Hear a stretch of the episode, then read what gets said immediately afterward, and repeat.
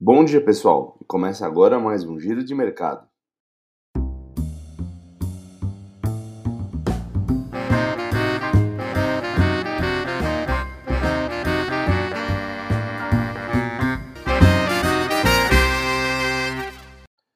E na semana passada, o Bovespa conseguiu fechar com alta de 4,1%, alcançando 106.928 pontos, configurando inclusive sua melhor semana em 10 meses.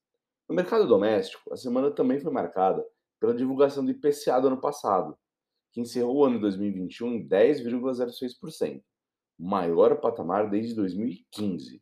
Numa carta aberta para o ministro da Economia, o presidente do Banco Central citou ainda o preço das commodities e da energia elétrica, assim como os riscos fiscais que pesaram como principais fatores responsáveis pelo estouro do, do teto da meta de inflação.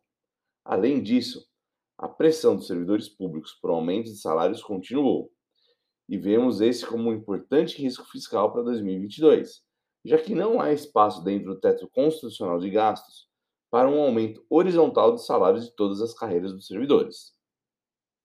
Já no cenário internacional, as atenções do mercado foram para a divulgação da inflação, principalmente nos Estados Unidos. Os dados da inflação ao consumidor, o CPI americano, vieram em 7% no acumulado anual, maior valor desde 1982. E ainda a medida de núcleo do CPI, que exclui os itens voláteis de energia e alimentos, mostrou a maior variação em 31 anos, ao subir 5,5%. Bom, esses dados indicam um quadro de inflação pressionado, reforçando as apostas do mercado de que o Federal Reserve, que é o Banco Central Americano, deve iniciar o ciclo da alta de juros já em março.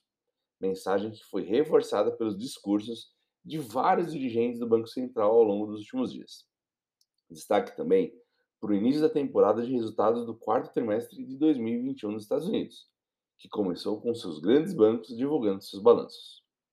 Falando em Estados Unidos, a moeda americana teve uma retração de 1,83% na última semana, caindo a R$ 5,53 no seu fechamento de sexta-feira. Bom, o giro de mercado de hoje termina aqui. Tenham todos um bom dia de trabalho e uma ótima semana. Até a próxima. Um abração, pessoal!